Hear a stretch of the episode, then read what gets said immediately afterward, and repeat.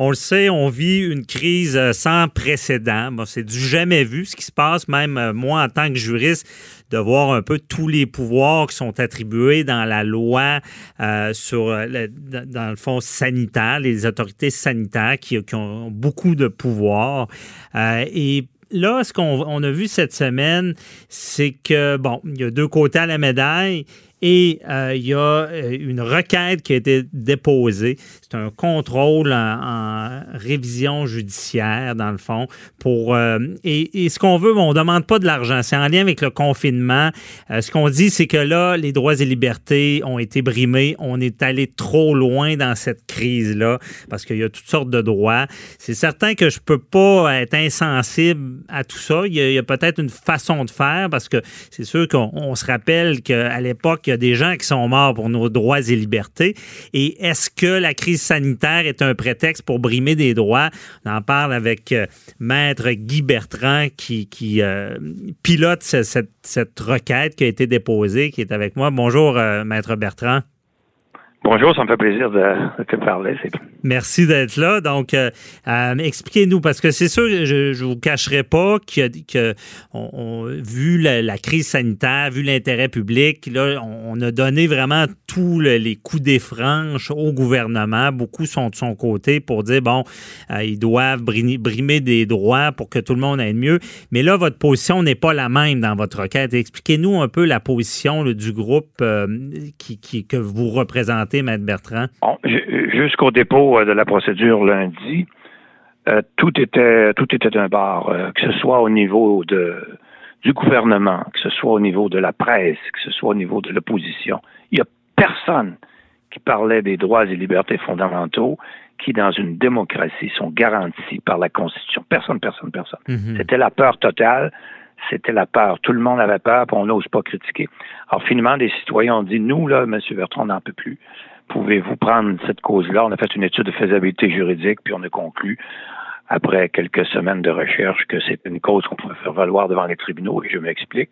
Donc, c'est une cause qui demande à la Cour, dans un premier temps, d'examiner la loi. Est-ce que la loi sur la santé publique permet au gouvernement de faire ce qu'il a fait, c'est-à-dire de saccager le Québec au complet? C'est un mhm. massacre, on s'en remettra pas avant dix ans. Bon, ça, c'est la première chose.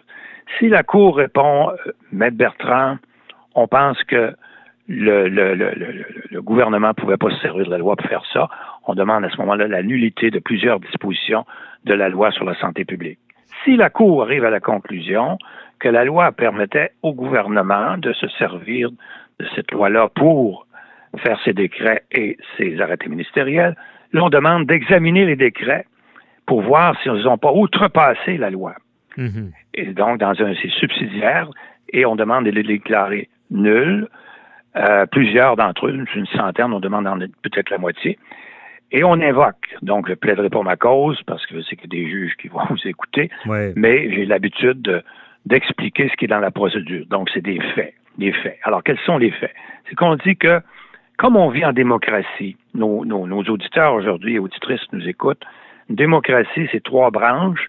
Il y a l'exécutif qui est M. Legault, il y a l'Assemblée nationale qui est les députés, puis il y a le pouvoir judiciaire. Puis dès mhm. qu'on en coupe une, on n'est plus en démocratie. Or, le gouvernement s'est donné tous les pouvoirs. En claquant du doigt, il a éliminé les, les tribunaux. En claquant du doigt, il a éliminé l'Assemblée nationale. Et, ce qui est terrible, c'est que personne, aucun député de l'Assemblée nationale s'est élevé pendant un mois et demi jusqu'à temps qu'on, parce qu'on renouvelait les décrets à chaque neuf jours, on ne se rendait pas à dix. Personne s'est levé pour dire ça se peut pas. Là. Oui, oui, oui, mais il y a la démocratie qui existe. Et c'est la même chose pour les tribunaux. On a fermé nos tribunaux, on a fermé les temples, les palais de justice où se déroulent les procès, où on vérifie la qualité des actes posés par les gouvernements puis par les législateurs. C'était vraiment là, moi personnellement, je n'en revenais pas que de, de tout ce qui se passait. Ça, c'est ce qu'on appelle, Jean-François, une une dictature molle, et non pas dure, dure c'est avec des militaires, mais molle, c'est quand une personne, M. Legault, un groupe avec Arruda ou un parti gouverne par décret, puis prolonge, ça gouverne par décret. Pas long. mettons que les 10-15 premiers jours, on pouvait lui pardonner, mais après, il n'y avait aucune raison. Et ça, c'est mon principal argument, je vous le dis tout de suite, là. Mm-hmm. C'est mon principal argument. Il n'y avait aucune raison de ne pas réunir l'Assemblée nationale pour pouvoir dire voici, messieurs les députés, où nous en sommes, puis maintenant on vous écoute. Avez-vous des propositions à nous faire pour qu'on viole pas autant tous les droits de la société? Je comprends, Maître Bertrand, dans le fond, parce que c'est sûr qu'il y en a qui sont choqués, ils voient ça, ils disent ben il y, a une crise, il y a urgence d'agir. Mais vous, si on, regarde ça, c'est, pas que vous contestez ce qui a vraiment été fait pour euh, garder la, santé du public, mais la façon que ça a été fait, euh, qui était qui, qui était pas, il n'y avait pas assez de consultation. Là. Ben, c'est parce que c'est grave, là. Là, on n'est plus en démocratie. Puis je, vais continuer mon, exemple, vous allez me suivre parce que vous, avez, vous êtes juriste aussi. Mais là, après ça, c'est sûr que quand on va arriver en cours, le procès, on va essayer de l'imaginer cet après-midi. Le juge se tourne vers Maître Bertrand. Alors moi, je démontre tout de suite qu'il y a une violation grave tous nos droits, puis j'ai pas le temps de les énumérer aujourd'hui. Je pense que le gouvernement va le concéder, qu'ils ont, atteint nos droits. Mais la question, qui fait l'objet qui fera l'objet de notre procès, c'est que là, le juge se tourne vers le gouvernement parce que lui a le fardeau, la Cour suprême a décidé, dès qu'il y a une violation, l'État doit démontrer qu'elle a pris les moyens les moins attentatoires, les moins graves avant de porter atteinte. Alors, on va questionner le gouvernement, ça va être une reddition de comptes. Expliquez-nous, M. Arruda, M. Legault, quand vous saviez que le feu était à Montréal-Nord, dans les foyers CHSLD, puis, puis un petit peu dans les cantons de l'Est, pourquoi vous avez confiné tout le Québec? C'est quoi votre problème de, geler tout le Québec, de paralyser, de fermer l'Assemblée nationale, de fermer les industries, les écoles, les collèges, etc. C'est quoi votre problème? Hmm. Alors, vous vous imaginez, et là, après, nous, on a le droit de faire entendre nos scientifiques qui ont déjà été consultés. On va avoir des gens de la Suisse, des États-Unis, de la France, pour expliquer que le Québec particulièrement, puis d'autres aussi, n'avaient aucune raison de ne pas savoir, dès le mois de novembre, la Chine l'avait déjà dit, on n'est pas dans un cas d'Ebola où tout le monde peut être atteint, tout le monde peut mourir, les enfants comme les plus vieux. On était dans un cas de coronavirus, c'était au 19e fois que ça se produisait. Et ça, c'est un virus qui n'est pas mortel en soi, c'est-à-dire qu'il atteint gravement les personnes qui sont déjà fragiles, comme les personnes âgées, et ceux qui souffrent de problèmes pulmonaires, et là, il peut, ça peut mourir, mais c'est vraiment limité. Donc, concentrez-vous des endroits où il y en a, puis là, bloquez ça, confinez ça, mais gelez pas tout le territoire, puis détruisez pas sur le plan social, sur le plan économique, financier, tout le Québec au complet. Alors, ce qui arrive là, mm-hmm. c'est que on met la loi 61 pour réparer le mal qu'on a fait, les dommages, mais on a attaqué aussi dans notre procédure à la dernière minute, quand c'est sorti, on, a travaillé deux jours pour ajouter ce petit bout-là.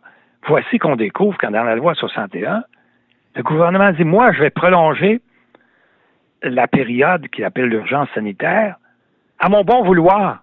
Mhm. Puis je vous le dirai quand ça va arrêter. Donc, il n'y aura plus de décret à chaque dix jours. Ça va être de façon indéfinie. Mais je fais ça parce que je suis je suis le gouvernement, je suis bien intentionné pour mon, peuple, je veux réparer les dommages que j'ai causés, donc je fais ça pour des raisons économiques. Et ça, c'est ça, c'est grave parce que là, tu viens encore une fois de donner un coup à l'Assemblée nationale parce que toutes les lois qui ont été votées peuvent être tirées, diminuées. Et c'est la même chose pour les tribunaux. On donne l'immunité pour empêcher les gens de poursuivre. Donc, on a ajouté ça à notre procédure. Et euh, c'est un petit peu là, en gros, là, ce que ce que c'est que la procédure. Je comprends. Mais euh, qu'est-ce que vous argumentez? Parce que beaucoup vont, vont dire, ou euh, peut-être que l'autre partie va dire, ben écoutez, si on n'avait pas agi d'une manière aussi draconienne, peut-être qu'il y aurait eu beaucoup plus de morts. Donc, ne sachant pas l'avenir, il fallait prendre des mesures plus sévères pour éviter la, la propagation. Je vais, je vais vous faire une confidence, François. Ils vont être démolis. Ah, OK. Juste en contre-interrogatoire, je vais les démolir.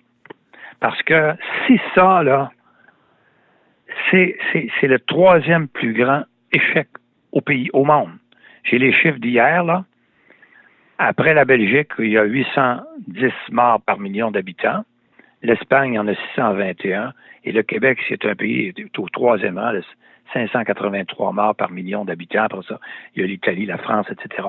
C'est un échec total qui, au surplus, n'a pas permis de sauver ceux qu'on voulait sauver le plus possible, nos aînés, les personnes aînées? Mhm. Donc, on a pris le moyen le plus, le plus extraordinaire, le plus dramatique, pour lutter contre ce virus, on a échoué, puis on a. alors, c'est clair que c'est l'excuse qu'ils vont donner, mais ils sont très mal placés parce qu'ils ont échoué. Je comprends. Et d'autres pour, aussi, pour savoir, désolé, il nous reste environ deux minutes. Je voulais savoir, est-ce parce que là, c'est un recours judiciaire, puis comme vous l'avez bien, expliqué, les pouvoirs. Bon, le judiciaire est un des pouvoirs, il y a le législatif, exécutif. Est-ce que, est-ce que vous, vous, vous, pensez que l'opposition, ça serait pas à l'opposition à faire valoir ces arguments-là en politique? Ben, c'est sûr. C'est sûr que depuis qu'on a déposé notre procédure, euh, François, il ne se passait rien avant, là.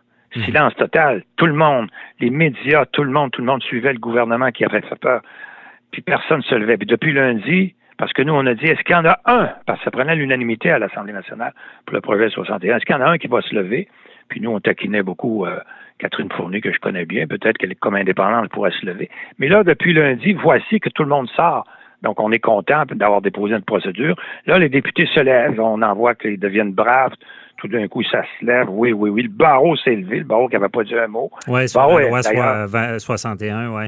Exactement. Le barreau a dit exactement notre argument dans notre procédure. C'est qu'au moins enlever, revenez à 10 jours parce qu'au lieu de mettre ça de façon indéfinie, la pandémie, là, ou la période de, de, extrême. Mhm. Euh, donc, euh, je pense que oui, les députés ont un rôle à jouer. D'ailleurs, les députés auraient dû le jouer bien avant. Euh, vous donner un exemple en passant. Quand ils disent qu'ils ne pouvaient pas réunir l'Assemblée nationale, on a vérifié avec la Suisse, parce que je travaille avec Pierrot Métrier, qui est un Suisse, euh, ancien député. Puis en Suisse, ils ont le Parlement national de 225 députés, puis ont réuni leur monde. Puis c'est une fédération pour expliquer aux gens des cantons que, bon, bon, puis on louait une grande salle pour qu'ils puissent être là, les 225 députés, puis respecter la distanciation. Non, nous, nous, nous, faut bien le confesser, c'est un échec total. Maintenant, est-ce que le gouvernement aura dans le procès, au moment du procès, aura le courage d'avouer qu'ils étaient de bonne foi, mais qui ont vraiment échoué parce qu'ils partaient avec des chiffres mhm. qui leur faisaient croire qu'on aurait 300 000 morts, puis bon, etc. Mais c'est On verra. Merci beaucoup, Maître Guy Bertrand, de nous avoir expliqué tout ça et euh, on verra ce qui se passe. Évidemment, ça nous fait voir un autre côté à la médaille. Et pour une chose, je suis d'accord, quand on parle de droits et libertés, il faut toujours être prudent. Ça, pour cet aspect-là, je comprends bien euh, votre propos. Merci beaucoup. Bonne journée. Ça m'a fait plaisir. À bientôt. Bye bye.